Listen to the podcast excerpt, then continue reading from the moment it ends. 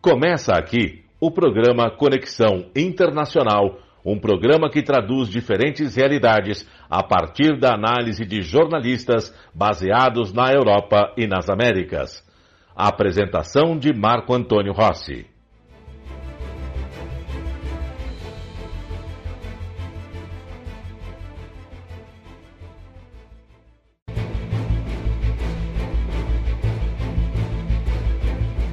Olá, ouvintes da Rádio Mega Brasil Online. Olá, você que nos acompanha pelo canal do YouTube.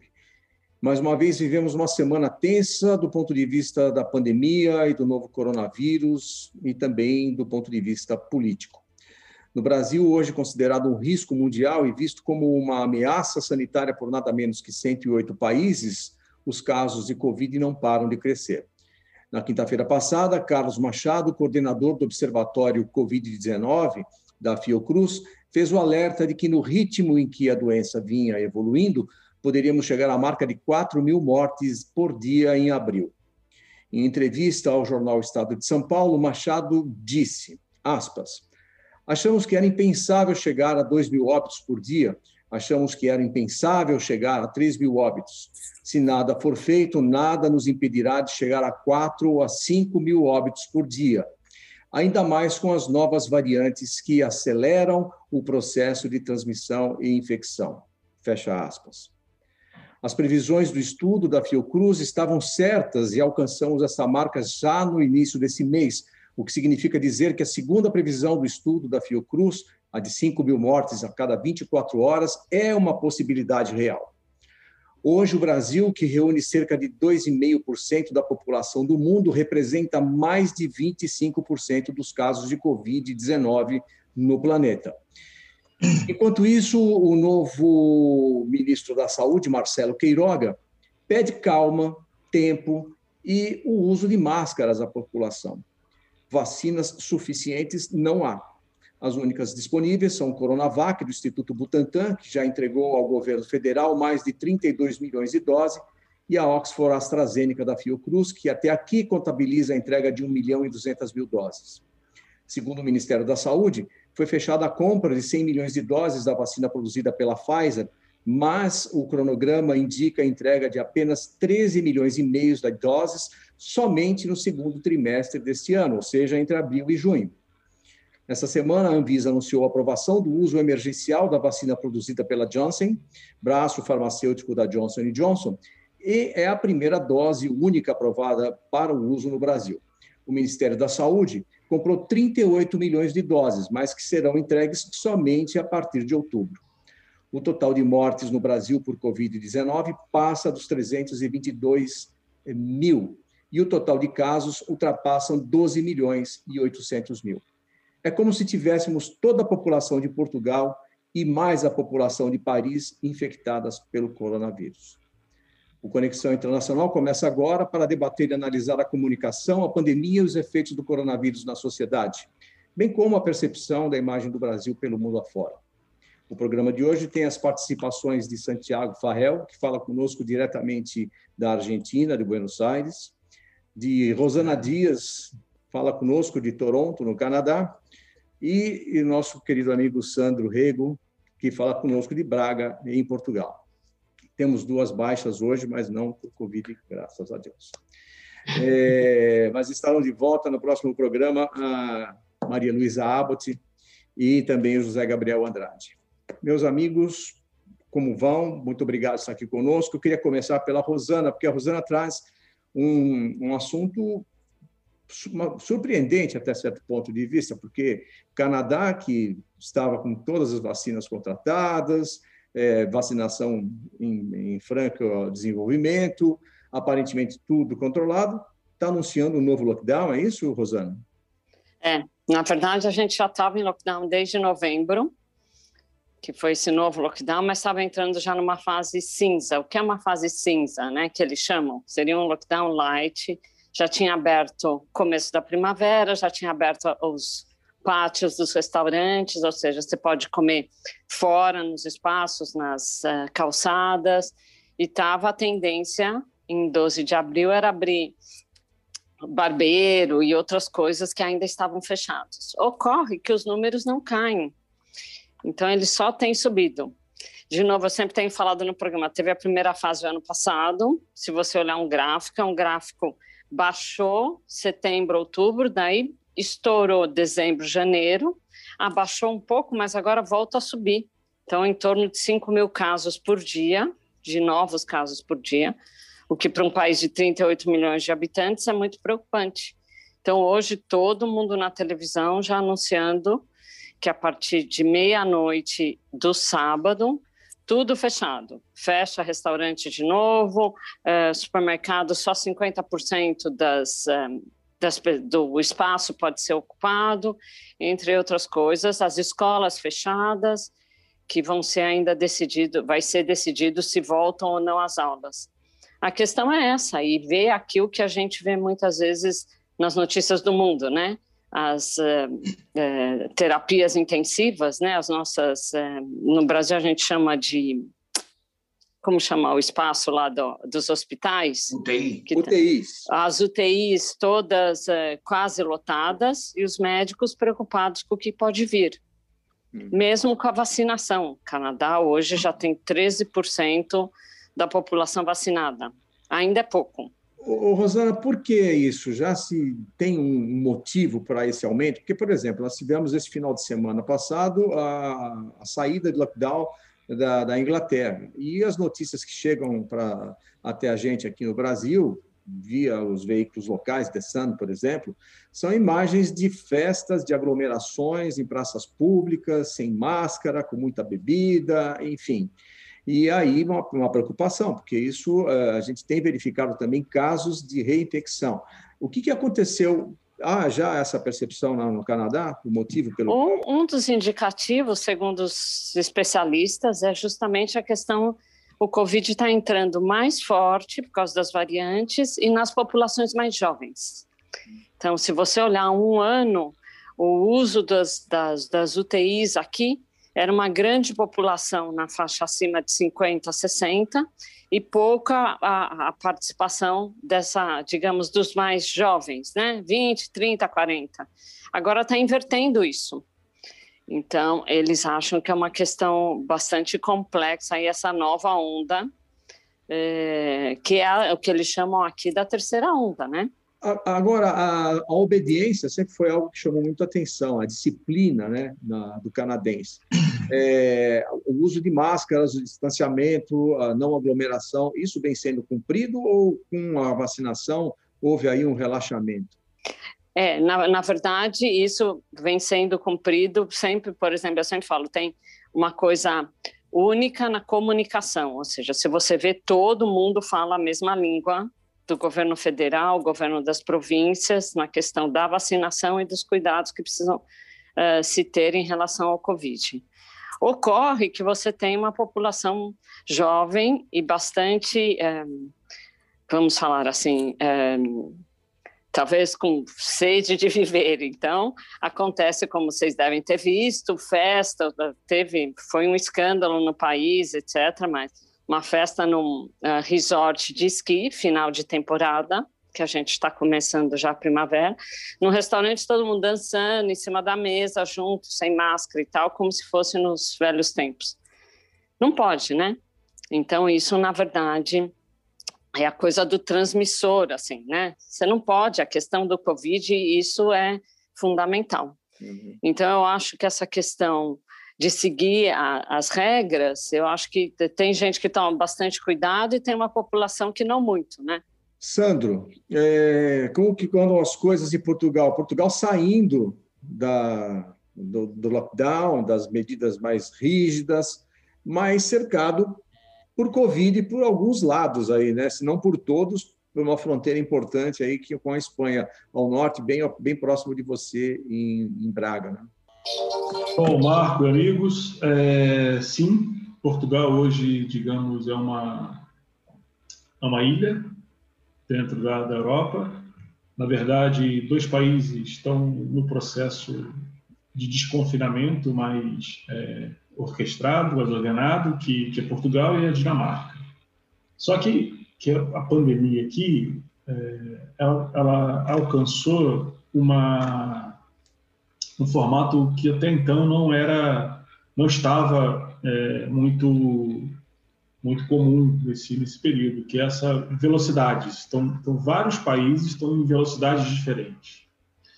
Em decorrência da terceira onda, né, a terceira vaga, Itália, França e Alemanha anunciaram um lockdown completo. Então, os três países estão fechando mais uma vez por pelo menos duas semanas até meados de abril é, para tentar conter o, essa, o crescimento dos contágios e despressurizar os hospitais. Por outro lado, Portugal, e hoje à tarde, o primeiro-ministro anunciou é, que vai dar sequência ao plano, ao processo de desconfinamento que foi anunciado no mês passado. Como ele mesmo disse, é um processo de desconfinamento lento e gradual. É, e precisa ser a conta gotas. Então, a partir de segunda-feira, mais medidas de, de, restrição estão sendo levantadas, né? estão sendo é, suspensas. Então, por exemplo, é, vai poder encontrar em restaurantes, nas varandas, né, na questão de esplanadas, as, as áreas externas, no máximo quatro pessoas. Você vai poder, as lojas até 200 metros quadrados para a rua, elas vão poder abrir. É, isso foi definido hoje para segunda-feira. E vai ser assim, tem outra medida, outra fase de desconfinamento em abril e outra em maio. Então, é, o acompanhamento ele é diário. Portugal teve aí, nas 24 horas, 11 mortes. E os contágios estão caindo em decorrência da, desse lockdown, né? de, de dois, do, desde o início do ano, a gente está dois meses praticamente dentro de casa e saindo somente para as coisas essenciais. E as, em março. As fronteiras estão fechadas, Sandro? Sim. As fronteiras, só para ter uma ideia, outra medida que a partir de segunda-feira vai poder, é, poder se realizar, eu não vou nem chegar na fronteira ainda. Você vai poder sair da sua cidade sem uma justificativa. Porque até então, nos últimos quase dois meses, a gente não podia sair da cidade que mora. Só poderia sair com autorização e com uma justificativa, é, caso de trabalho, doença, é, uma coisa mais, mais grave. E as fronteiras, sim, inclusive hoje foram anunciados mais, é, mais medidas com relação à quarentena para viajantes de países como o Brasil, por exemplo. Então, quem vier do Brasil, mesmo que faça escala, porque o voo direto está suspenso até 15 de abril. Mas, mas muita gente estava é, driblando né, essa, essa restrição, indo para a Suíça, indo para a Holanda, indo para a França e depois vindo para Portugal. Então, mesmo que faça essa conexão em outro país europeu, que ainda, ou aquele que tem voo disponível, é, a pessoa tem que ficar em, em, quarentena durante 15 dias.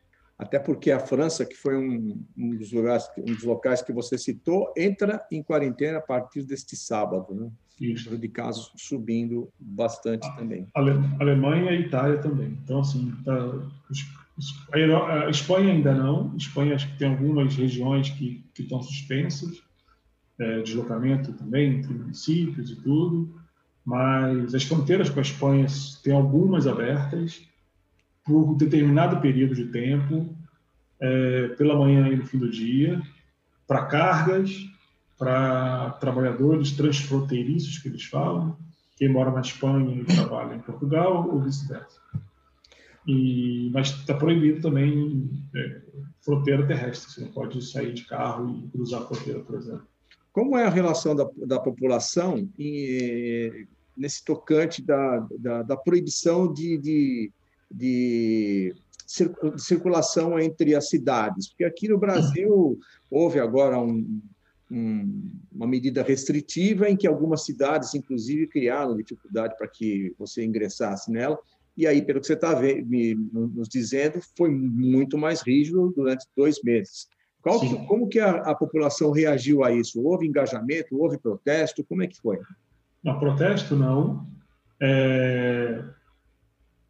Protesto massivo, não. Algumas pessoas protestaram, alguns grupos fizeram protesto com relação ao horário da fronteira, por exemplo, com a Espanha aberta, que era só de manhã e só depois só no fim do dia.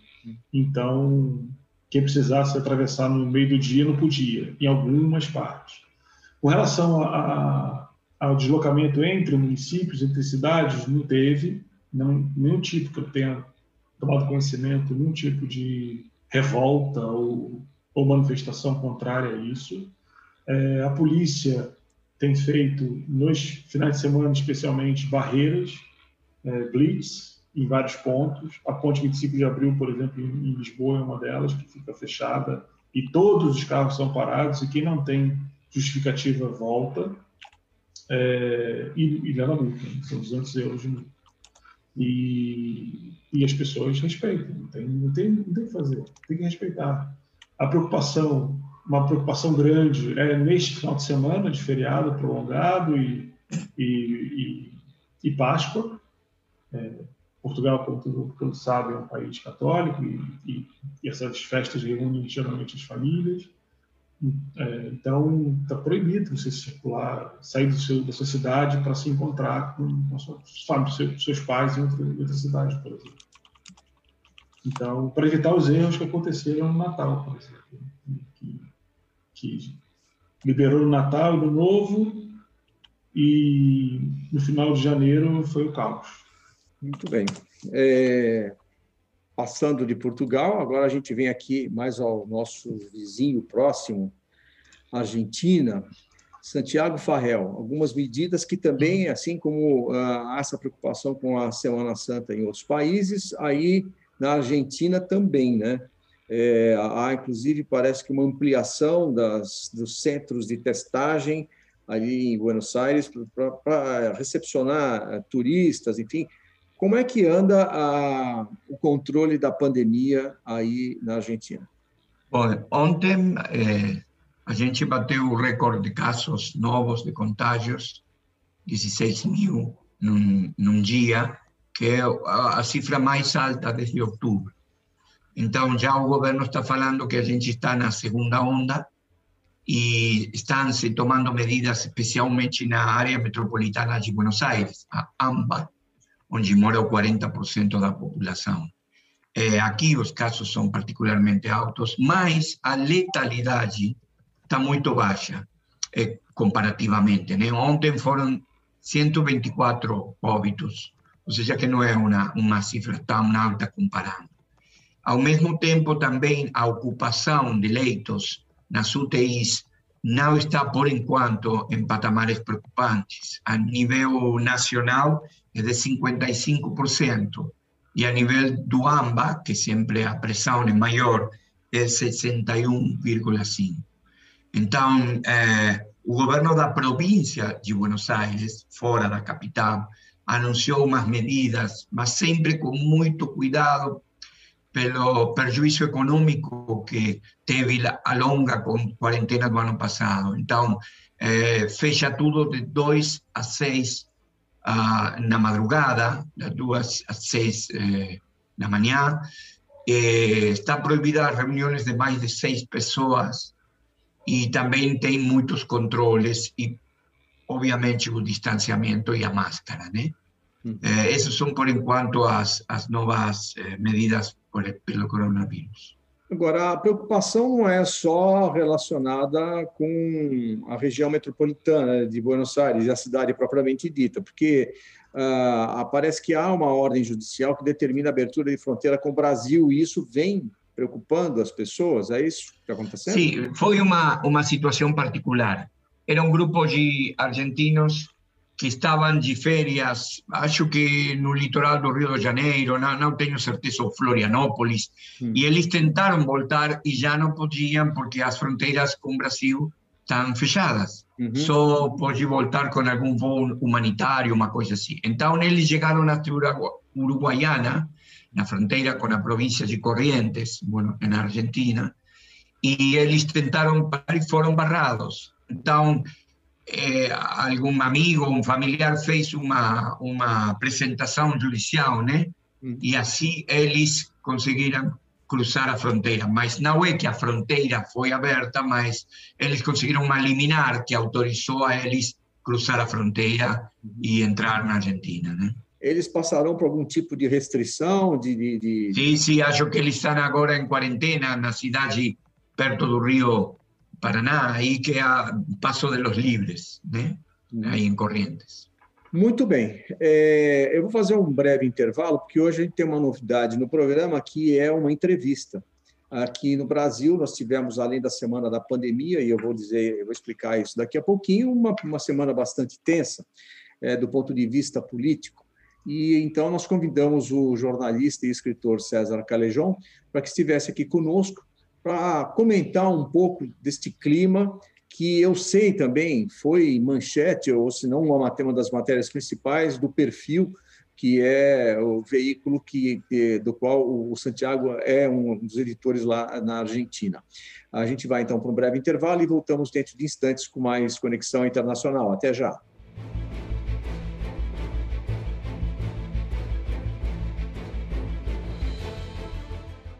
Você está ouvindo o programa Conexão Internacional.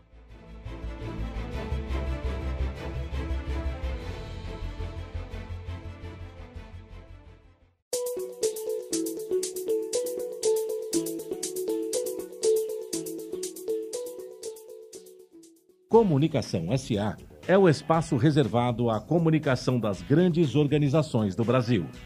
Todas as quartas-feiras, empresários e executivos de grandes marcas falam de seus projetos, objetivos e resultados num papo descontraído e cheio de informação. Comunicação SA é apresentado pelo jornalista Marco Antônio Rossi todas as quartas-feiras, às duas da tarde, com reapresentações às quintas, às cinco da tarde e às sextas-feiras, às sete da noite, aqui na sua rádio Mega Brasil Online, que agora também é TV. Acompanhe o programa Comunicação SA também em imagens no nosso canal no YouTube. Informação, entretenimento, conteúdo exclusivo e relevante você encontra na Rádio TV Mega Brasil Online, um canal a serviço da comunicação.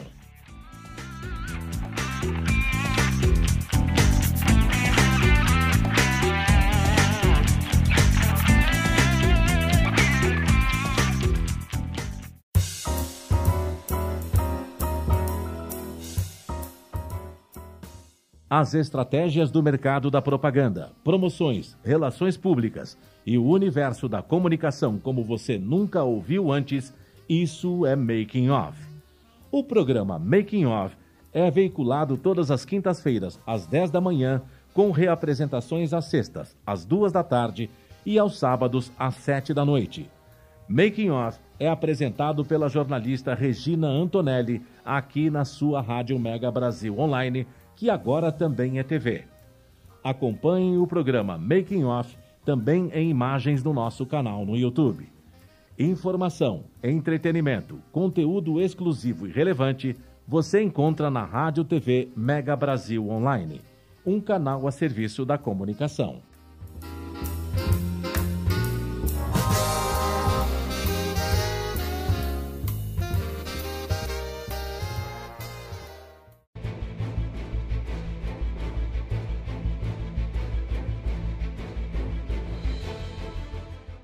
Estamos de volta com o programa Conexão Internacional. Apresentação de Marco Antônio Rossi.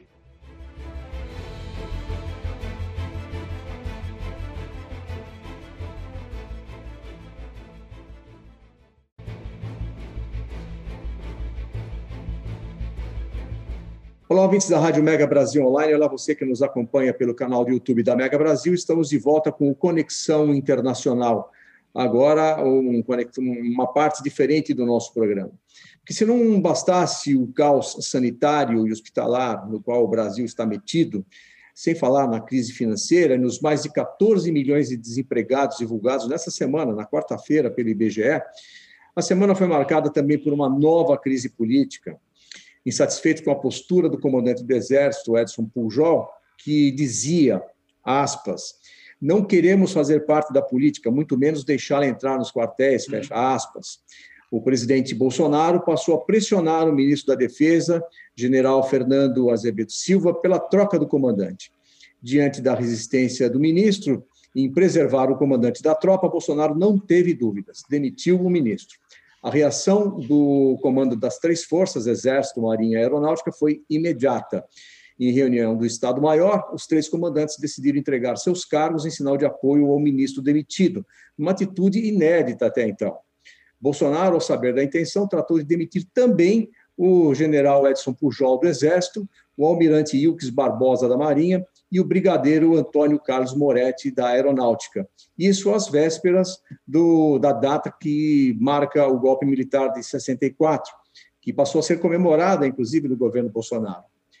E para fechar a semana, na noite dessa quarta-feira, 31 de março, seis nomes que ou gravitam na sociedade como eventuais candidatos à presidência da República em 2022, ou já se declaram como tal, divulgaram uma carta conjunta intitulada Manifesto pela Consciência Democrática.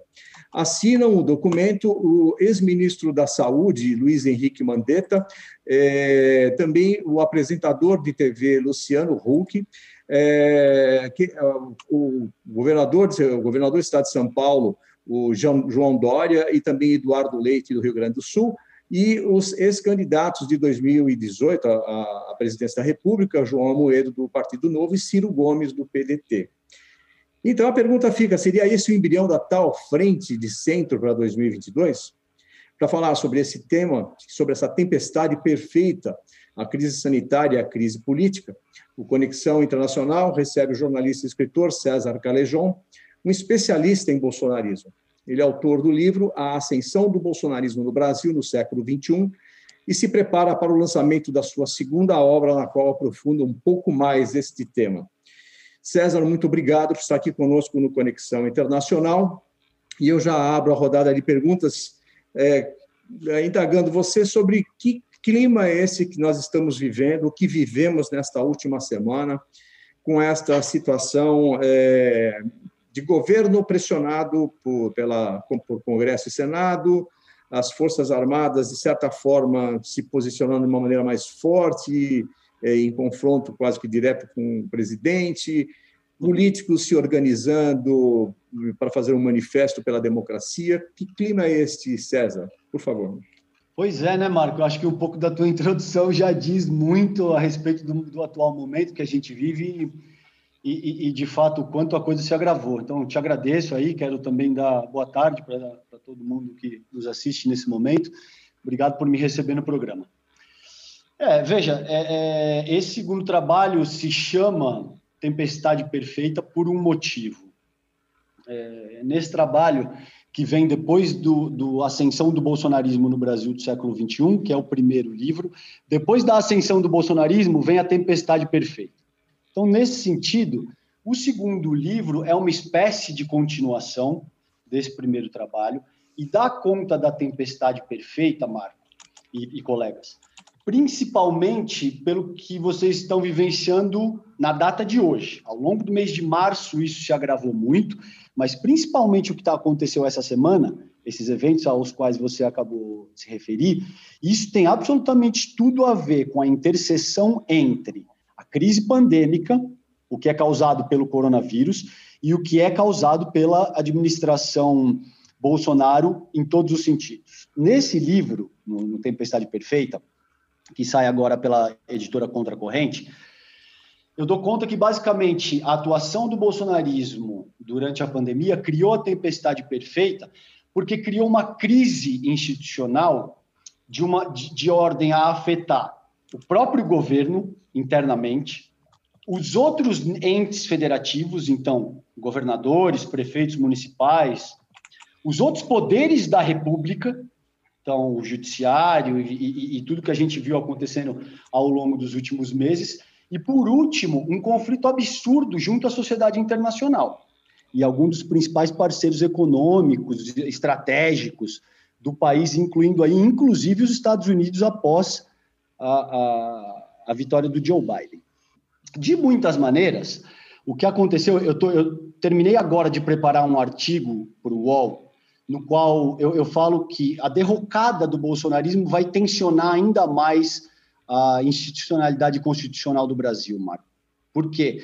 Na tentativa de sobreviver, percebendo a iminência da derrota do ano que vem, o que você está vendo aí é reflexo dessa tentativa desesperada do bolsonarismo de cooptar algumas da, da, das principais instituições brasileiras. Ou seja, de tensionar a constitucionalidade brasileira e fazer com que você se comporte de forma enquanto Exército, enquanto Marinha, enquanto STF, enfim, as diferentes a, a, a expressões do poder no Brasil, você se, conforme, é, é, é, se conforme de, de forma político-partidária, vamos dizer assim, entende? Avançando as narrativas que me interessam para a reeleição do ano que vem, e muita gente, como a gente já conversou hoje mais cedo, não vai estar disposta a fazer isso. Então, esses militares, por exemplo, que pediram para sair, é, a, são oficiais de carreira. É gente que leva a vida inteira construindo uma carreira, que é extremamente acostumada com hierarquia, com ter que, é, enfim, fazer um jogo brutal para poder crescer na própria carreira, e que de repente diz que não, os três de forma coesa vamos pedir para sair porque uh, isso demonstra um protesto muito forte contra essa ingerência do poder executivo no que é a, a, no que são as forças armadas brasileiras, entende?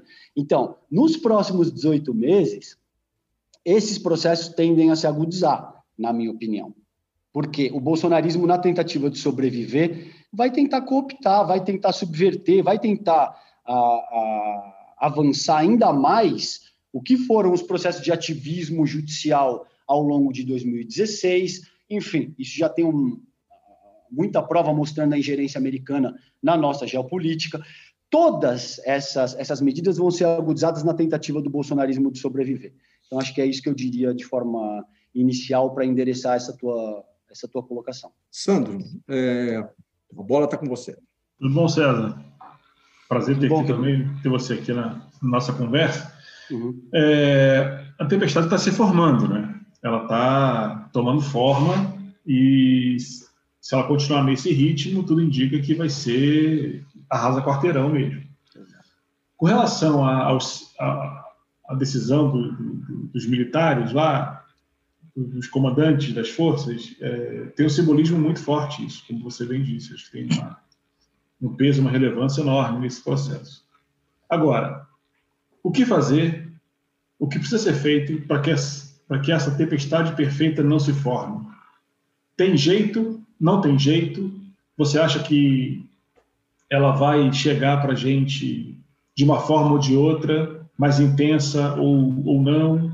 É, a partir de quando? Porque agora é uma contagem regressiva até o dia D, que é o dia da eleição, né? É, eu acho que é uma ótima pergunta. É, é, essa é uma questão, de fato, uma reflexão fundamental, Sandro. O que me parece, e eu argumento nesse segundo livro, é que a gente precisa olhar de acordo com quadras históricas, entende o que eu estou te dizendo? O, que se formou no Brasil em 2021 para 2022 já está. A gente está no meio de uma tempestade perfeita que pode se tornar ainda pior e, e, e indefinidamente pior, dependendo do rumo que as coisas tomarem e de, de como a gente, o país se comportar coletivamente enquanto sociedade. Agora, nesse momento, me parece que o que já se formou com base nos processos anteriores está é, é, tá testando a estrutura democrática brasileira como nunca antes. Como houve um rompimento em 64, talvez, então, ok, se você considerar isso, tá, é, é, são coisas que se assemelham muito a, a esses movimentos que geram caos, colapso social, enfim. Isso somado a esse questionamento que tem, existe no mundo inteiro, considerando a, a democracia representativa, a gente já está no meio de um caos assim, muito provavelmente sem precedente na história da, da nova república, pelo menos. Então, o que eu argumento nesse livro, e por isso que essa tua pergunta é extremamente pertinente, é que se esses processos de ativismo judicial, de lawfare, de perseguição política, de todo tipo de coisa que a gente viu ao longo dos últimos anos, se repetem, se isso se repete em 2022 e ao longo, de, ao longo de, dessa década, que começa agora, ao longo de duas, três, quatro, cinco décadas, a gente pode ter no Brasil algo que seja muito parecido, então, aí sim, com o fascismo, com o nazismo.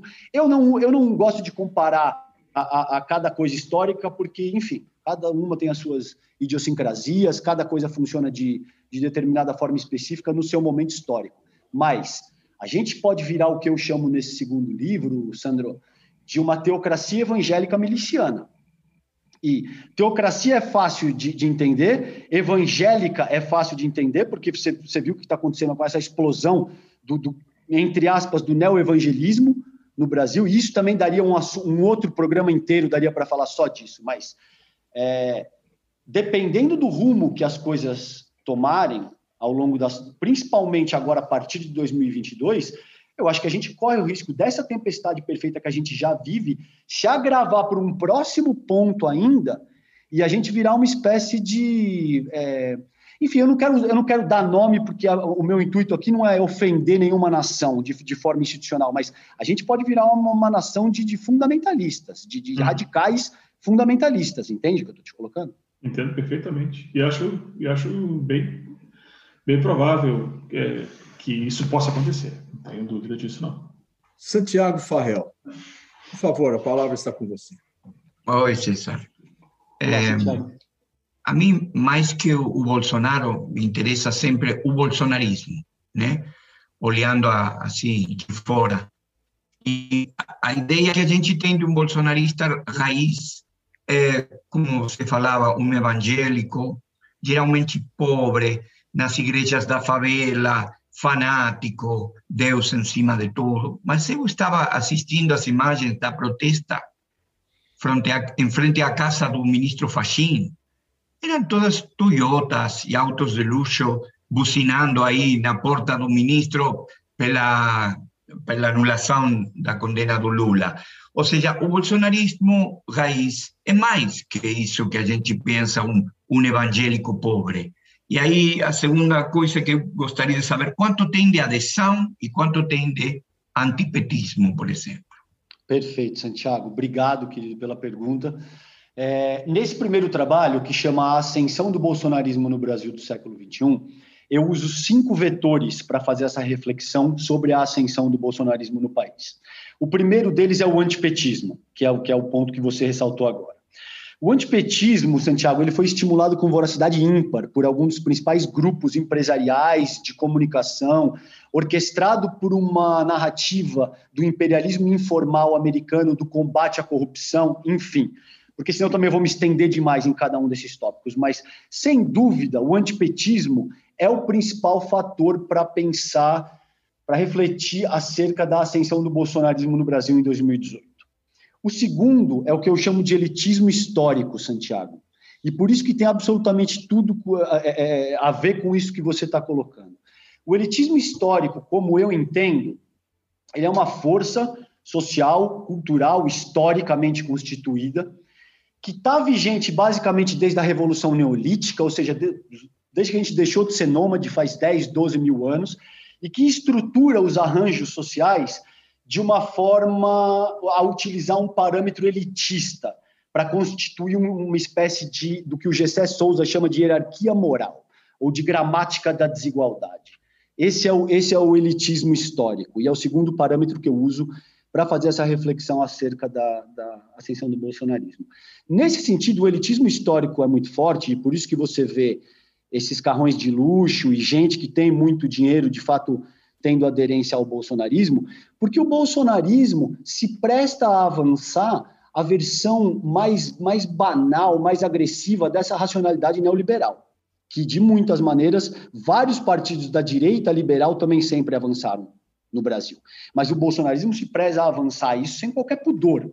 E, e, e de alguma forma, ainda dizendo que, isso, que esse é o único caminho e que se, se você discorda disso, você é um comunista que, que mama na teta do Estado, ou que, enfim, esse tipo de, de a impropério e narrativa absurda que eles com frequência avançam.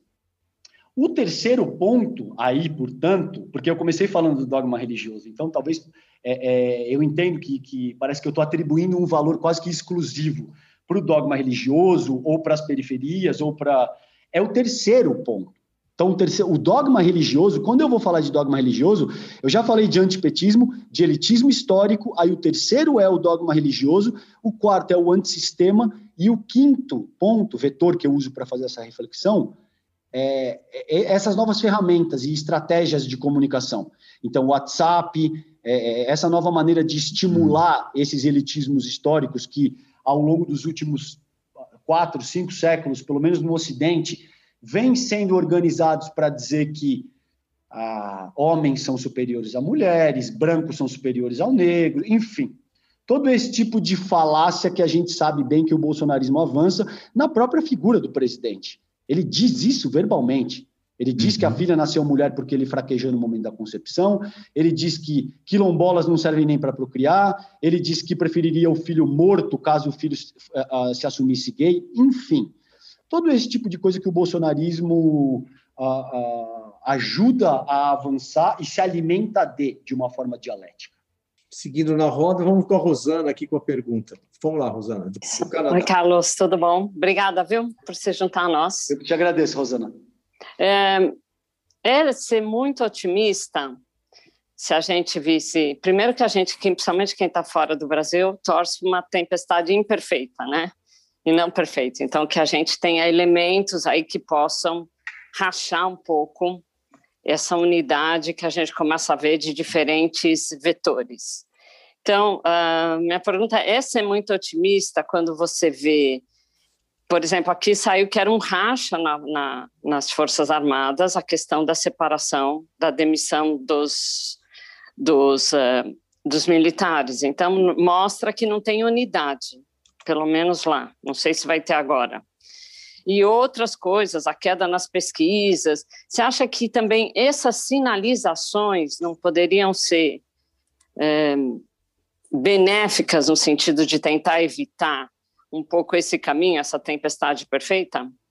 Me, me parece, Rosana, obrigado pela pergunta, que, que elas já são um reflexo dessa tempestade. Veja, é, é, se por um lado pode denotar, sem dúvida, que não existe coesão na ala na caserna brasileira, na ala militar, por outro lado, os três a, a, a comandantes das Forças Armadas pedirem para sair ao mesmo tempo, isso denota uma coesão. E denota também uma coesão no sentido de que algo muito sério está acontecendo, porque essa gente basicamente está jogando a carreira deles, não, eu não diria jogando fora, mas você batalhou a vida inteira para conquistar esse posto. É extremamente difícil chegar ali. Ser comandante do Exército Brasileiro, principalmente, significa que você é o segundo homem mais poderoso do país, atrás de, do, do, presidente da República, que também é o homem mais poderoso precisamente porque controla essa, essa Força Armada, entende? Uhum. Então, ah, de muitas maneiras, já é o reflexo desse caos institucional ah, ah, de toda a ordem que a gente está vivendo. E, e, isso tem muito a ver, na minha opinião, com o que foi organizado, principalmente durante o, o impeachment da Dilma Rousseff, porque é, é, enquanto figura, tá, você, você, pode não gostar dela, você pode dizer, ok, mas ela não era uma boa presidenta, etc, etc. Cabe essa argumentação e ela é legítima, inclusive. Agora, o fato é que o impeachment é sempre um processo muito divisivo. Seja como for, um processo de impeachment, quando ele se materializa, se teve um, um, líder que foi eleito com 54 milhões de votos, você vai ter no mínimo 54 milhões de pessoas que vão, ser contra, vão, vão se sentir contrariadas e que vão ter dificuldade em se engajar no jogo político da, da, da política institucional novamente, porque se sentiram traídas.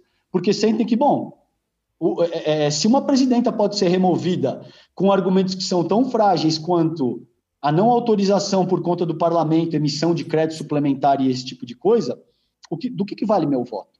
Para que, que, eu preciso participar desse tipo de, de, de, de, pacto social, vamos colocar assim, que é o que a gente vem tentando organizar desde o iluminismo, pelo menos. Bolsonaro está atrapalhando bastante agora, mas desde o iluminismo a gente vem tentando viver sob um pacto social que organize uh, o jogo, né? Então, por isso que não é uma questão de opinião quando eu vejo bolsonaristas dizendo, ah, mas eu posso não gostar de gays.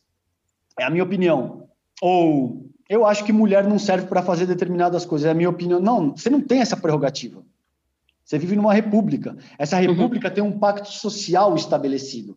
Você não tem a prerrogativa de sair na rua e dizer, bom, a minha opinião é que eu quero te dar um tapa na cara, ou que eu gostaria de te assaltar. Você até pode tentar, mas você vai responder na medida da lei do, do, do que essa república, essa coisa pública, que é a res pública, prevê. Entende?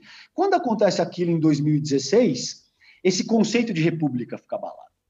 O que a gente está vivendo até hoje, de muitas maneiras, é fruto desse descrédito é, é, é, como eu sinto. Eu não sei, eu não sei, eu não teria uma resposta categórica para essa tua pergunta, mas sem dúvida, de alguma forma, demonstra que o bolsonarismo está desidratando, está sangrando. Porque, as pesquisas mostram, né? Inclusive as pesquisas mostram. É, o, o, o apoio militar ao que tudo indica, no mínimo, já ficou seriamente comprometido com esse com essa última movimento que ele fez no tabuleiro. Uhum. O apoio neoliberal do mercado, entre aspas, que é difícil estabelecer o que, que é o mercado, mas parece que os grandes a, a, empresários e o grande capital brasileiro e alguma coisa do, do, internacional também já, não, já foi. O Trump, que era o principal na, pilar na sociedade internacional, também já foi. Então, me parece que sim, me parece que, que vai chegar para o ano que vem extremamente fragilizado o bolsonarismo. Santiago, você queria fazer uma pergunta? Sim, César, do que se falava historicamente, os três pilares, do, os três fatores de poder do bolsonarismo eram os mercados, as, os militares, que você falou, e o Centrão, como garantia de evitar problemas no Congresso, evitar o impeachment. E o Centrão, olhando de fora, sempre tem essa virtude de gerar sangue, né? Eles sabem como os tubarões quando... O que você acha que vai ser a atitude do Centrão frente a todo esse panorama?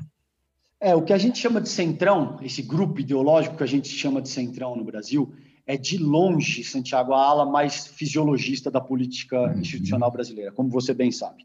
Nesse sentido, é por isso que eu não acredito no impeachment do Bolsonaro, a despeito de todos os impropérios, crimes, etc., que ele cometeu, eu não acredito que isso vai evoluir com, num processo jurídico, porque ele comprou o Centrão.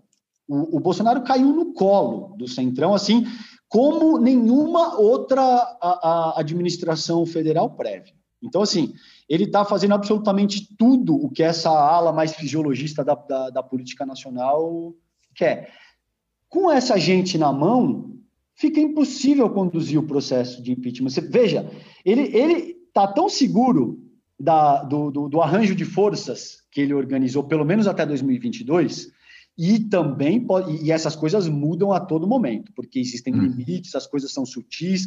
De repente, um cacique partidário que estava dizendo sim agora diz não. Então, assim, hum. isso pode mudar em questão de 15 minutos. Pode ser que a gente saia dessa conversa e teve um hum. fator novo que, que de fato reorganizou o tabuleiro.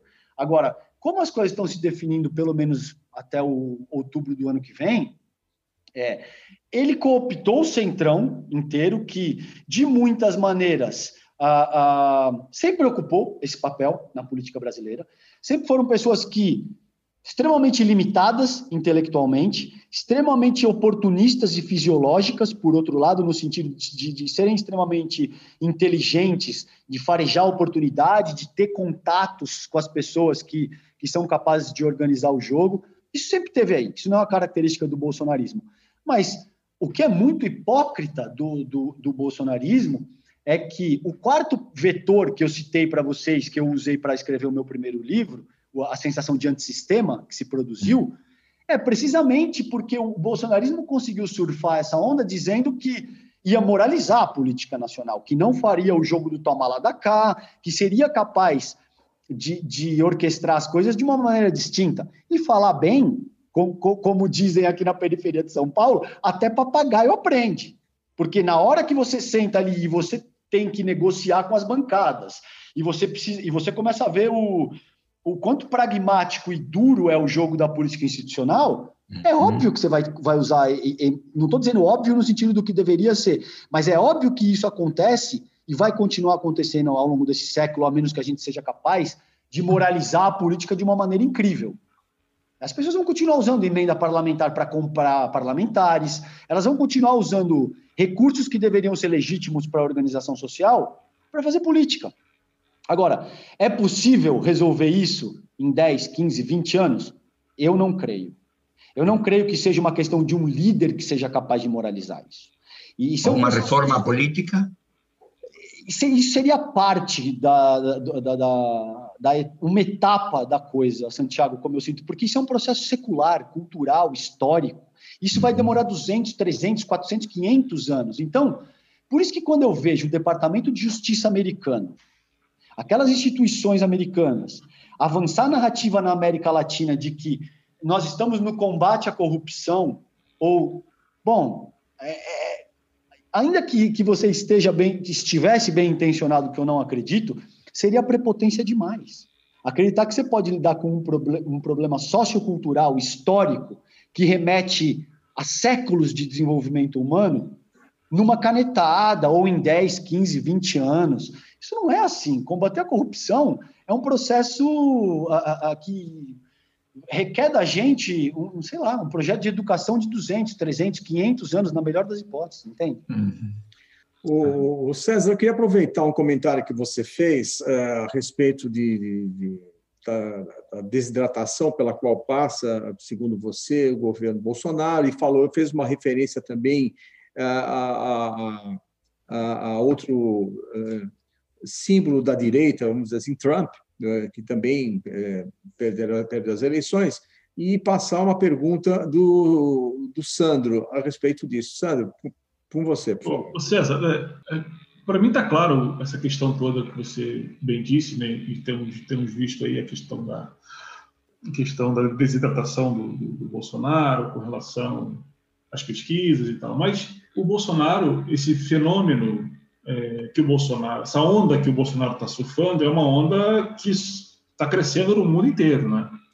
A semana saiu uma matéria aqui em Portugal falando que o Salvini da Itália, o Morawiecki, se não me engano, da Polônia e o Viktor Orbán estão costurando uma nova aliança da extrema direita na Europa. Na Holanda teve eleição recentemente também. É, a extrema direita nunca teve tanto voto. É, na Romênia, a extrema direita, essa semana também fez uma medidas contra, contra o isolamento.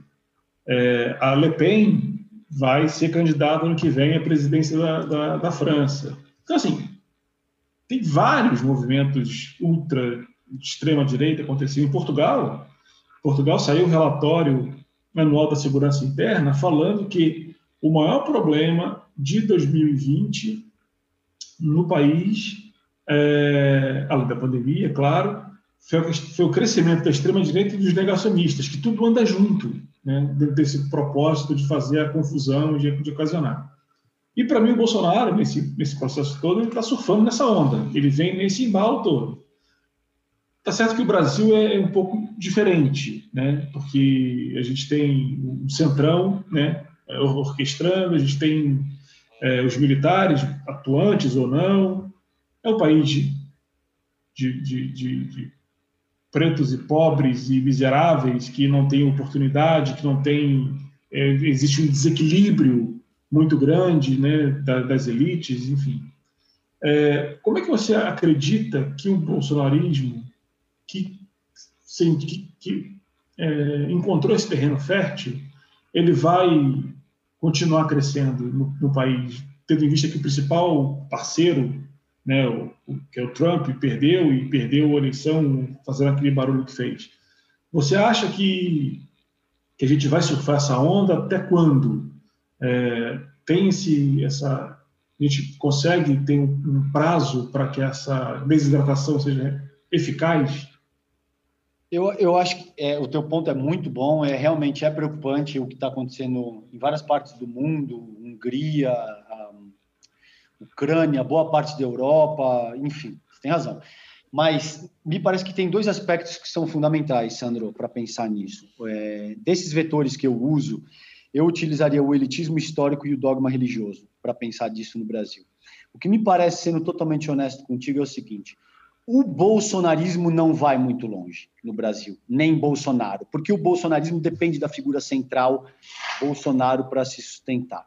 Apesar disso, isso não quer dizer que não devam surgir novas formas de, de expressões, de mentalidades que beiram propostas dessa mesma ordem. Uhum. Então, me parece que, graças a Deus, o próprio Bolsonaro é tão unidimensional, ele é tão limitado intelectualmente pública, exato, como, que como disse o se ele tivesse um pouco mais de recurso, se ele tivesse, veja, em março de 2020, quando começa a crise sanitária, se ele tem um pouco mais de recurso no sentido de se posicionar de forma a dizer: olha, até aqui nós brigamos, houve discórdias, eu entendo, mas a situação agora requer uma abordagem de união. A gente não pode continuar brigando, temos que, que pacificar e unir o país, porque agora estamos lidando com um inimigo em comum.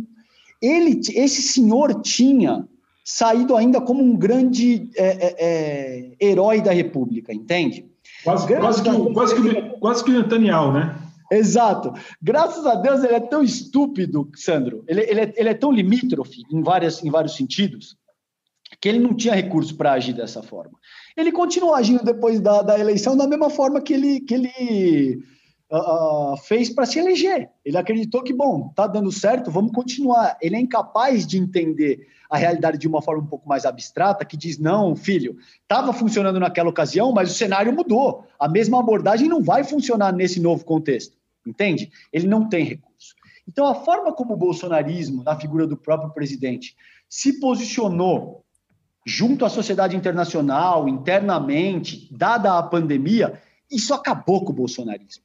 Ele se posicionou contra uma doença que só até aqui matou 320 mil pessoas, e no ano que vem, quando da eleição, em outubro de 2018, todo mundo vai estar ressentido por essa doença.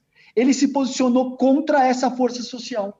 Ele se posicionou de forma a dizer que isso não existe, vocês são maricas, vocês vão ficar chorando até quando? É, é óbvio que você vai se arrebentar enquanto figura política. E se arrebentou. E me parece que o bolsonarismo não passa do ano que vem. Eu não acho que Bolsonaro. Já estou fazendo até uma, uma, uma, um prognóstico. Previsão.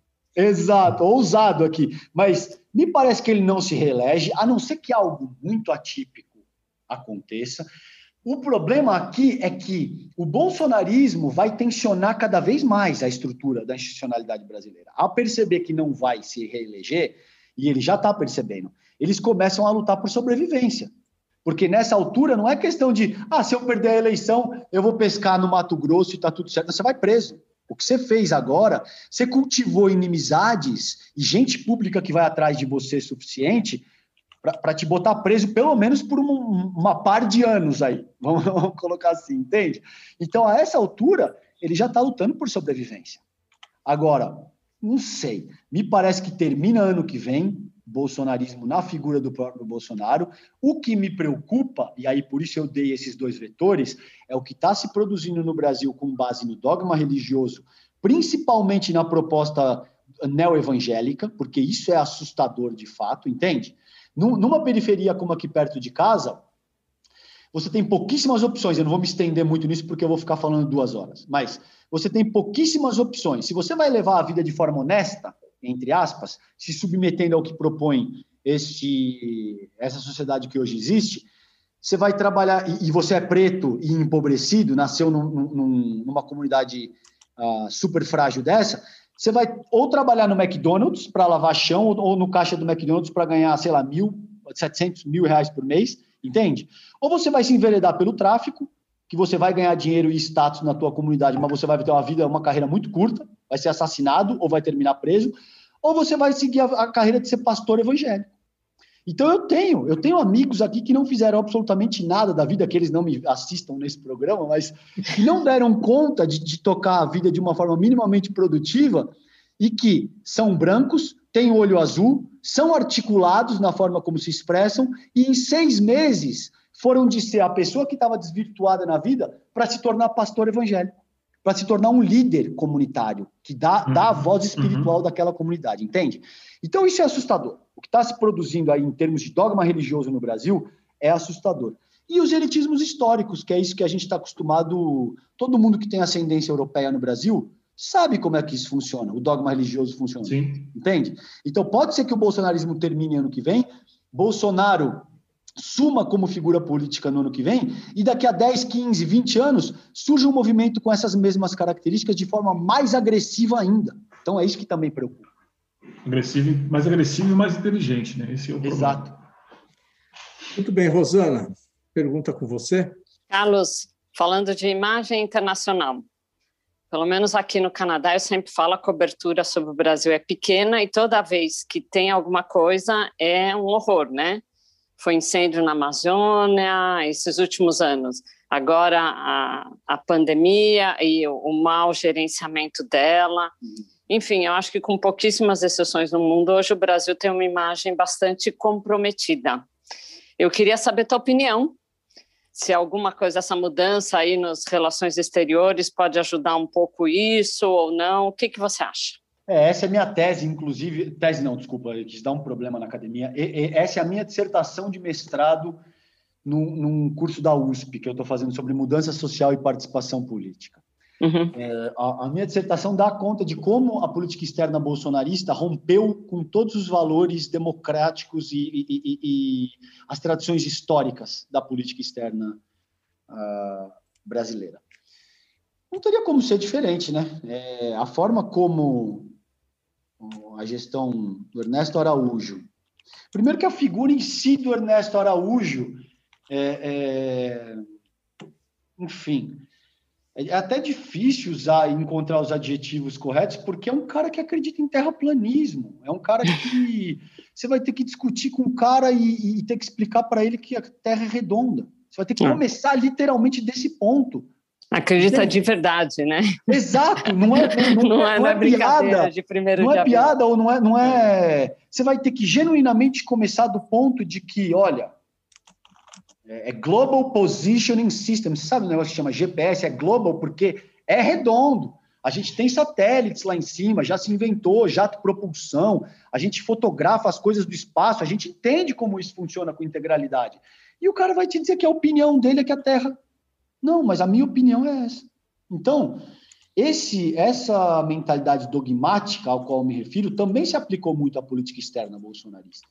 Não tinha como isso não criar um, um, um contexto absolutamente árido e de isolamento na sociedade internacional brasileira, para a sociedade brasileira, entende? Mas, apesar do nosso viralatismo, Rosana, de muitas maneiras, o Brasil é uma potência. O Brasil é uma potência no mundo, entende? Infelizmente, nesse momento, mais no que tange a agropecuária, ao agronegócio, do que a gente já foi no começo da década passada, por exemplo. Mas o Brasil é uma potência mundial, então é difícil isolar e ignorar o Brasil. Dado o tamanho do território, o quanto de brasileiro tem espalhado pelo mundo, você tem 210, 215, 220 milhões de pessoas, então é difícil ignorar um país dessa, dessa amplitude. Mas o que o bolsonarismo fez é, é sem precedente para a política externa nacional. É, eu entrevistei, por exemplo, o Celso Amorim e também entrevistei o Celso Laffer. Porque eu sou, eu tenho, eu tenho uma orientação mais à esquerda, eu nunca escondi isso de ninguém e faço questão de, de inclusive, ressaltar isso para não parecer que eu estou querendo vender gato por lebre. Eu sempre fui mais à esquerda. Mas eu procuro organizar meus argumentos de forma, a, a, a por exemplo, nesse caso, eu entrevistei o Celso Laffer, que, que também é um, um ex-chanceler do partido oposto ao PT. Entende? E ambos me disseram a mesma coisa. O Celso Laffer e o Celso Amorim me disseram: olha, foi a primeira vez que a gente viu todas as tradições da política externa brasileira jogadas na lata do lixo. Então a gente virou motivo de piada internacional. As pessoas não querem sentar com o Brasil mais para tomar café, não levam o Brasil a sério. É esse tipo de coisa. Eu não tenho tempo para você, porque, pô, eu vou ter que ficar te explicando coisas que são narrativas do século XIX Deus, pátria e nação, isso não é nem do século passado, isso é do século XIX, entende? As pessoas não querem ficar gastando a energia delas no cenário internacional, principalmente se você é um país que está na semi-periferia da geopolítica global. Se você ainda é um hegemon, se você ainda tem força de uma China, dos Estados Unidos, uh, de uma Alemanha, fica muito difícil, entende? Porque necessariamente você vai ser ouvido, não tem como. A gente viu de forma muito prática o que, que aconteceu quando o bolsonarismo quis brincar com a China. Agora. No começo do ano passado, antes da pandemia, eu soltei um artigo no GGN dizendo: esse ato de hoje do, do, do, desse senhor Eduardo Bolsonaro, que é um moleque, que infelizmente vai custar caro de uma forma que é difícil de mensurar essa brincadeira com a China. Porque esses países não, to, não, vão tolerar esse tipo de coisa. E você vai pagar caro. Se você mexer, de, de, de, utilizando principalmente argumentos de ordem pessoal, que nem o Bolsonaro falou que a mulher do, do, do, do presidente da França era feia. Isso joga as nossas tradições diplomáticas, históricas, de política externa, na lata do lixo de uma forma que, olha, é, é... infelizmente, 57 milhões de pessoas que votaram neles não entendem não entendem o estrago que essa gestão de fato promoveu nesse sentido. O, César, eu quero eu vou trazer para cá uma, uma, uma, questão relacionada aos tais 57 milhões, mas antes o Santiago está sendo chamado à redação do perfil hum. E aí ele vai se retirar, mas é, a gente continua mais um pouco por aqui. Muito obrigado, César. Obrigado, Santiago. Eu que te agradeço, ah. querido. Obrigado, um prazer em falar ah. contigo. César, a questão que eu quero colocar para você é a respeito dos 57 milhões que você fez referência, é, traziam ali esses eleitores é, pessoas que não eram ah, tão partidárias do PT, tão identificadas com o PT, mas que, estavam ali desgostosas, votaram no Geraldo Alckmin, é o que se chama um pouco mais de, de perfil mais de centro, enfim. Ah, temos um, essa semana esse manifesto é, assinado por, por, por, vários políticos, entre eles Ciro, Ciro Gomes, que eu sei que você entrevistou para o seu livro, inclusive. Isso já é reflexo da reaparição ou a reintrodução da figura do Luiz Inácio Lula da Silva nesse cenário político é, com o impedimento do Moro, ele volta a ser uma figura ameaçadora ou ele, na verdade, é a figura que fez movimentar o tabuleiro? Eu, é, eu acho que sim, acho que são as duas coisas. É, o Lula é uma força política muito densa, e, e, isso, veja, quando eu digo uma força política muito densa, não quer dizer que as pessoas te amem exclusivamente, está entendendo? Significa que você desperta paixões, significa que você mobiliza atenção. Significa que tem muita gente, via de regra, que te, que te ama, mas também tem muita gente que te odeia, nesse sentido. Então, ele é uma força política muito densa, o Lula. Sem dúvida, ele é a força política mais densa do país à esquerda. É, é, eu não sei, cara, nesse sentido, a volta do Lula, sem dúvida, mexeu de forma ímpar com o que estava acontecendo, porque você via figuras como João Dória, ele estava organizando uma campanha presidencial. E ele já tirou o time de campo, porque ele já ele já está mirando o governo do estado de novo. Ele já está mirando a reeleição. E isso tem a ver com, sim, o fato do Lula estar tá livre, apto a concorrer, forte, disposto a fazer correr o Brasil, é, enfim, precisa ver como é que tudo se materializa também depois que a, que a, que a pandemia arrefecer um pouco. Mas ele ocupa esse espaço. Então, o, o, o ponto aí é, para mim, como eu vejo pelo menos, sem dúvida, é, você tem razão, esse ponto também é muito bom. O Bolsonaro não tem 57 milhões de votos hoje. Isso aí já caiu para um terço disso. Possivelmente hoje ele tem uma base entre 15, 20, 25 milhões, que é essa base que sente a vida de uma forma mais dogmática, mais elitista. Então tem um pouco de diferentes camadas sociais, porque a proposta dele une essas duas coisas, elitismo histórico e dogma religioso, nesse momento. Entende? Mas deve, deve ser algo em torno de 20, 25 milhões. E isso não vai cair. Isso não vai cair. Isso o Bolsonaro pode. Isso está comprovado empiricamente. Ele pode fazer o que for, ele pode dizer o que for, que ele não vai perder esse, esses 15% vai, do eleitorado que ele vai manter. Agora, isso não é o suficiente para ir para o segundo turno. Então, o que está se desenhando agora, com todas essas crises e últimos erros que o bolsonarismo continua incorrendo durante a pandemia, é que talvez ele não vai nem para o segundo turno.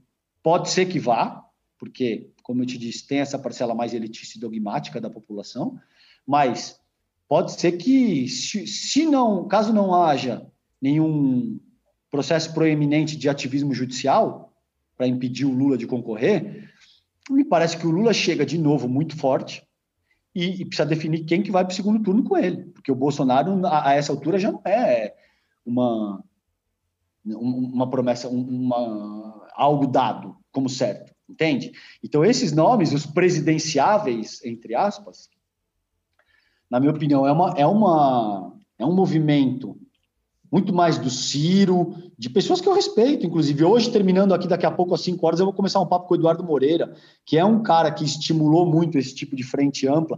Como eu te disse hoje em off, eu já escrevi muito acerca de frente ampla, de uma frente ampla de esquerda, uma frente ampla sem, sem nenhuma definição no espectro ideológico, mas como eu sinto, Marco, o Ciro não foi capaz de organizar isso, entende? Agora ele está tentando, é, enfim, o principal, pelo menos, beneficiado desse movimento dos presidenciáveis brigar por democracia, que é isso que está sendo vendido agora, é o Ciro Gomes.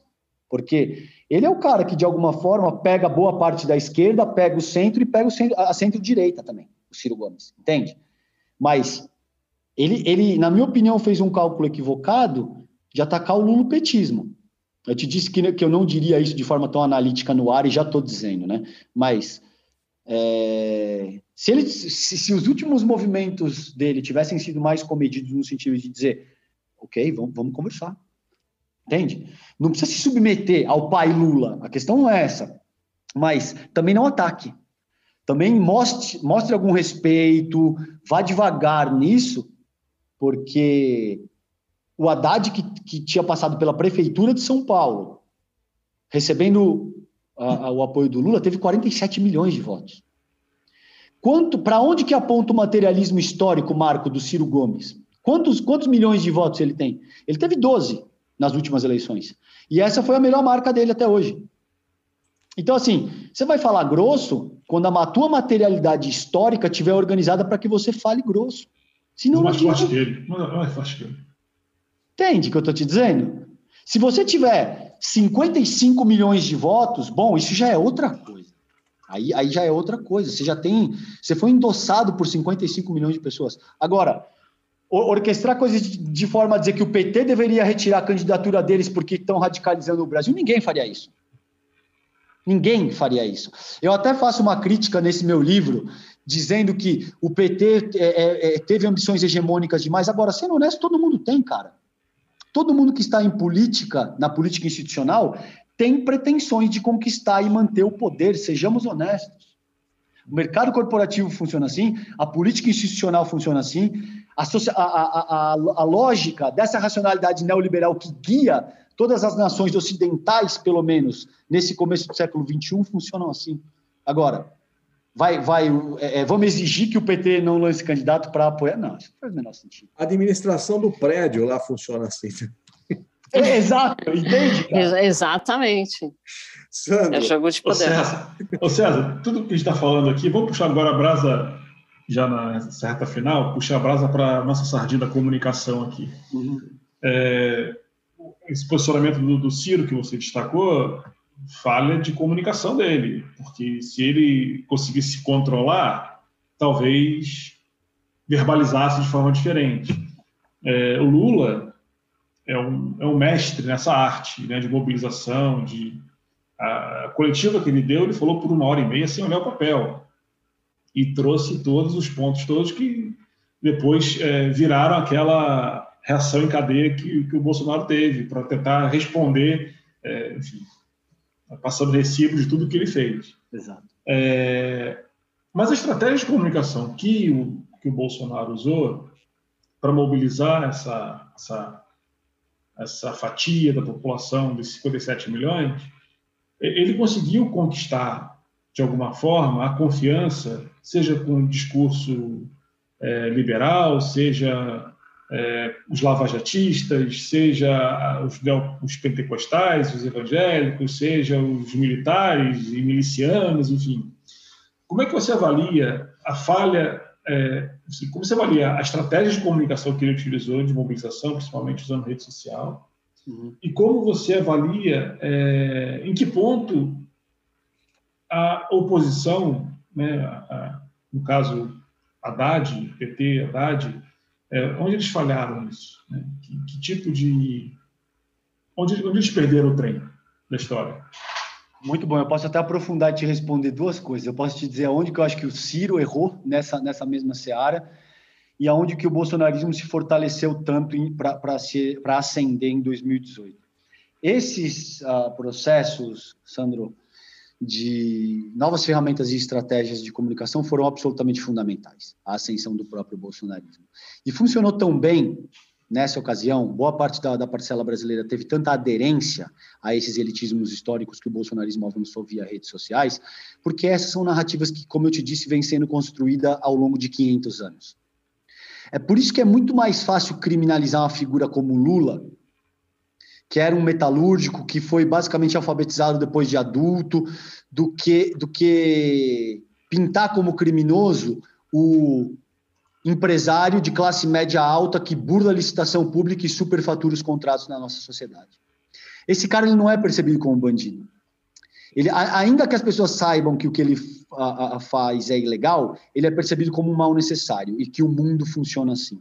Porque para essas pessoas o mundo funciona de acordo com esses elitismos históricos e se você tem ascendência europeia e é branco, você não pode ser bandido. Então já começa daí. Foi tão fácil para o Bolsonaro avançar essas, essas falácias em 2018, porque são narrativas que vêm sendo construídas há 500 anos.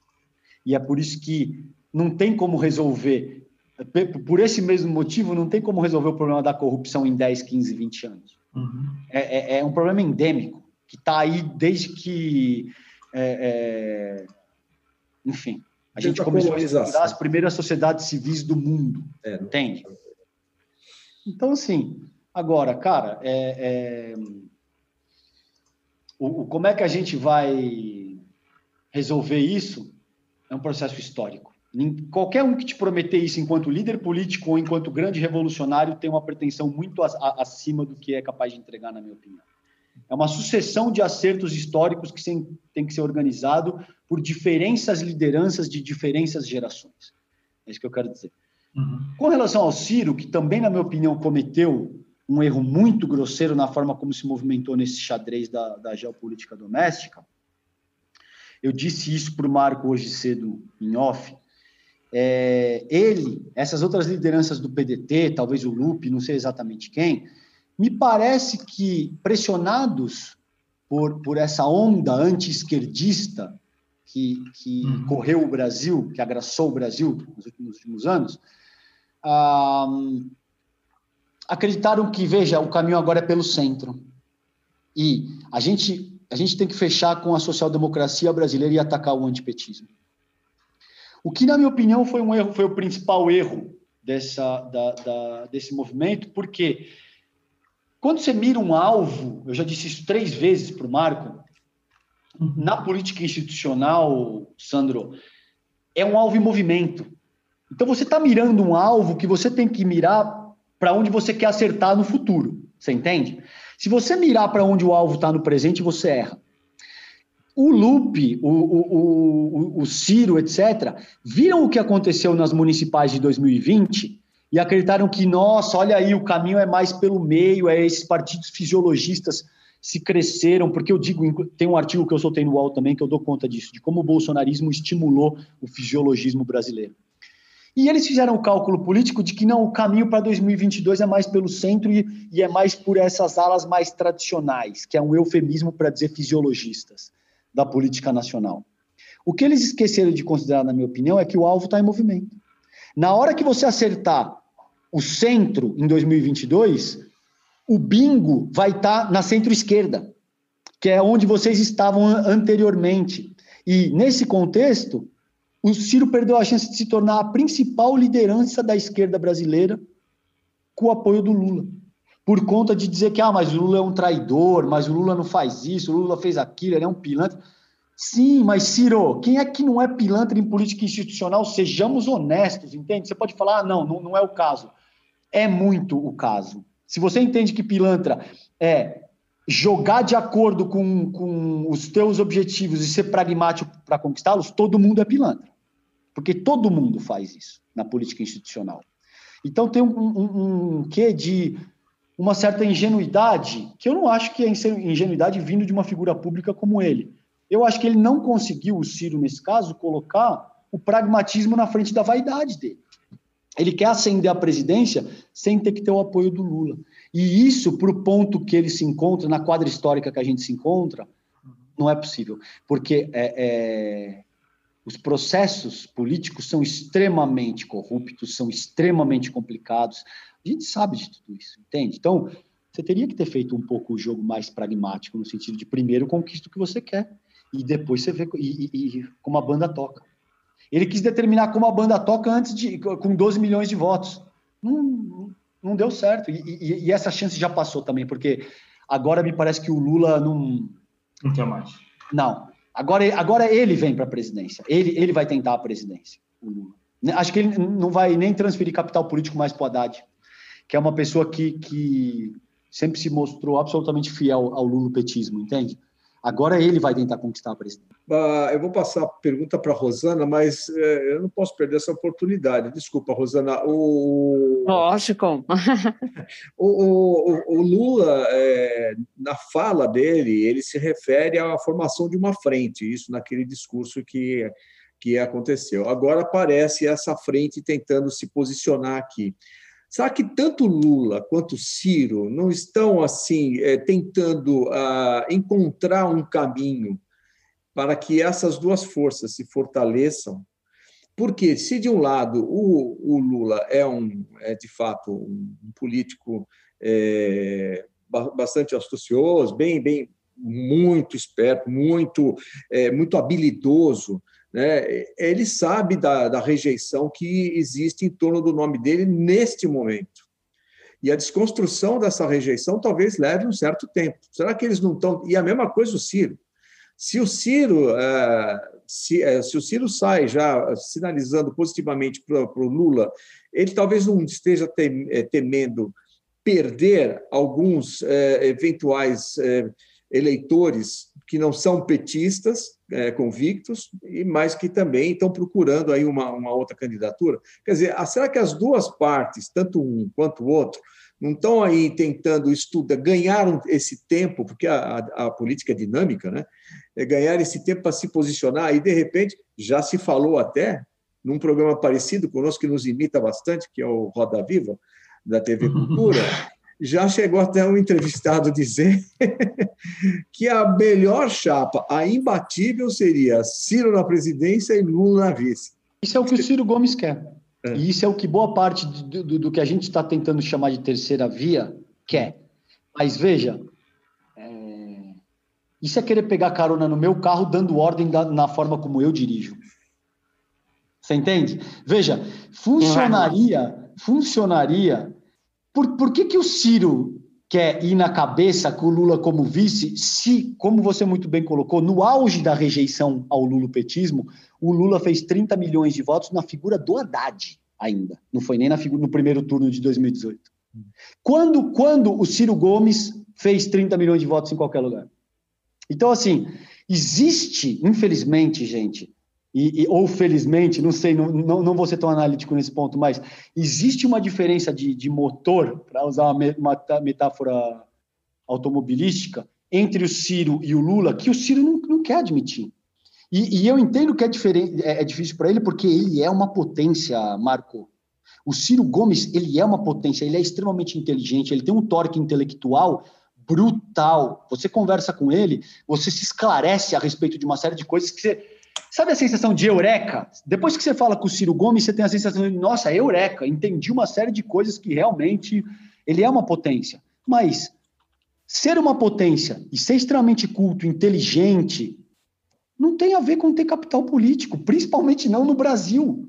Existem uma série de outros fatores que, que acabam influenciando se você tem ah, capital político no Brasil ou não, que o próprio Bolsonaro provou que não tem nada a ver, que, que, que não está ligado com inteligência.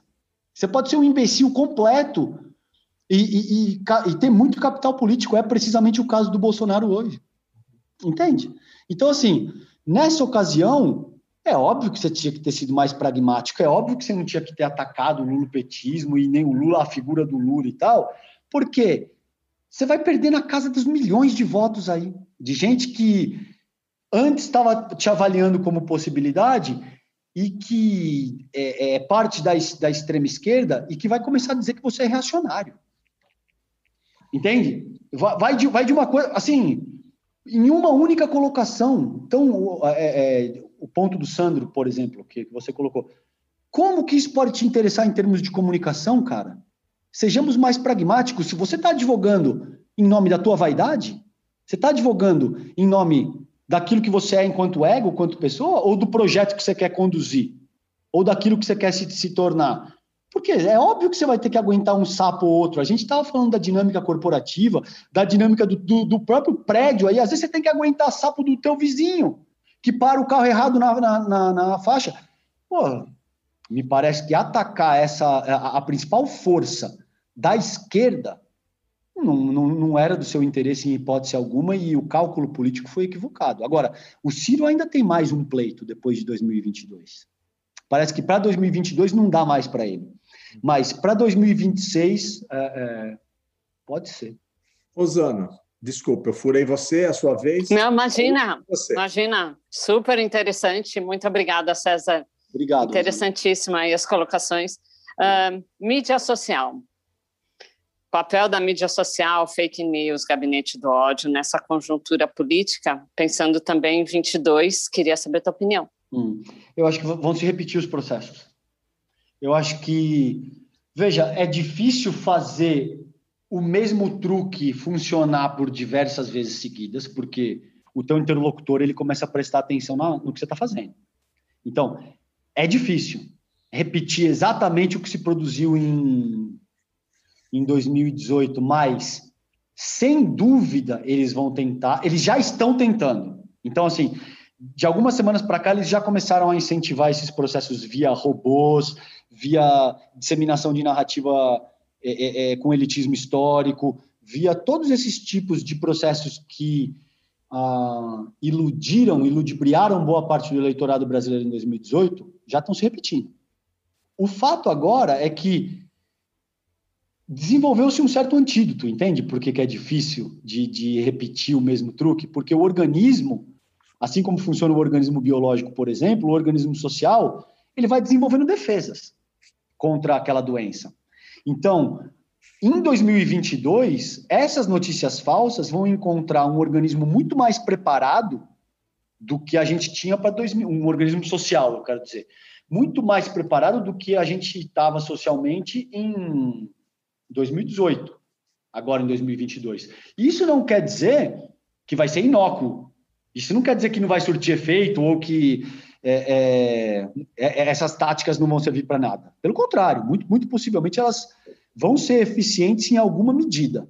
A minha reflexão aqui te respondendo é: eu não sei se elas vão ser tão efetivas quanto elas foram em, em 2018 e, portanto, eu não sei se elas vão ter em 2022 um caráter tão uh, decisivo nesse é. sentido.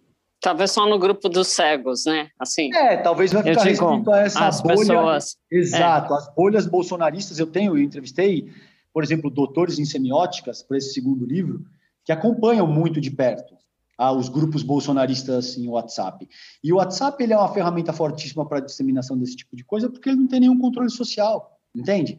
Usa uma linguagem muito rasteira que vai ao encontro do tipo de desenvolvimento intelectual ou não intelectual que a população brasileira foi submetida, eh, principalmente a partir da segunda metade do século passado, com novela, com programa de palco, com esse tipo de, de entretenimento eletrônico que deixa, que, que te traz a narrativa inteira formulada, que deixa pouquíssimo espaço para livre, livre elaboração, para construção de pensamento crítico, entende?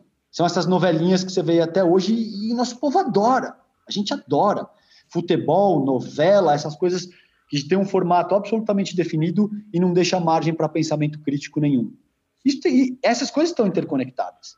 A linguagem que os pastores evangélicos falam, é, é, tudo o que propõe essa racionalidade neoliberal de que você é uma empresa, você tem que competir de forma a destruir o outro. Enfim, é uma visão muito simplista e polarizada e, é, é, de perceber a vida, entende? Não tolera maiores níveis de abstração. Então, talvez as pessoas que se identificam com isso, 10, 15, 20 milhões de pessoas, como eu disse aí, que se submetem a um. E, e não são só os evangélicos na favela. O ponto de Santiago foi maravilhoso. Você tem uma classe empresarial que é extrema, extremamente rica, extremamente chucra, extremamente analfabeta politicamente, e se submete a esses elitismos históricos sem restrição. por eles, eles, eles viveriam no modelo escravocrata, ainda sem o menor problema. E você deve ter aí um, um, milhão e meio de cidadãos que é, é, tem muita força política e econômica e, e, também é norteado por, esse, por essa mentalidade. Mas talvez agora em 2022, essas notícias de kit gay, de que o PT vai isso, o PT quebrou o Brasil, o PT aquilo, é, vai ficar restrita a esses grupos, vai ficar circunscrito a esses grupos. É, e como você falou, os antídotos, né? As pessoas também já vão ter o histórico do que está acontecendo, né? Pandemia, os arranjos e tal, mansão, etc, né? Exato. Bom, nós ficaríamos aqui talvez umas cinco horas. Muitas horas. César, né? César, mas infelizmente chegamos ao final. César, eu quero agradecer bastante a sua participação aqui e já assumir um compromisso que assim que o seu livro estiver é, publicado, que a gente tem aqui a oportunidade de conversar sobre ele. Com certeza, queridos. Eu que agradeço demais, Marco, Rosana, Sandro. É, os exemplares de vocês já estão reservados, então assim que, que o material for, for para a prensa, eu pego o material e envio para vocês. E foi um prazer. Eu agradeço demais vocês por me receberem. Muito obrigado você, César. Muito obrigado, viu, Rosana? Obrigado Obrigada. você, Sandro, pela participação no programa. Santiago Muito bom. está conosco também, mas agradeço aqui publicamente. Obrigado a você que nos acompanhou até aqui. Semana que vem tem mais Conexão Internacional. Até lá.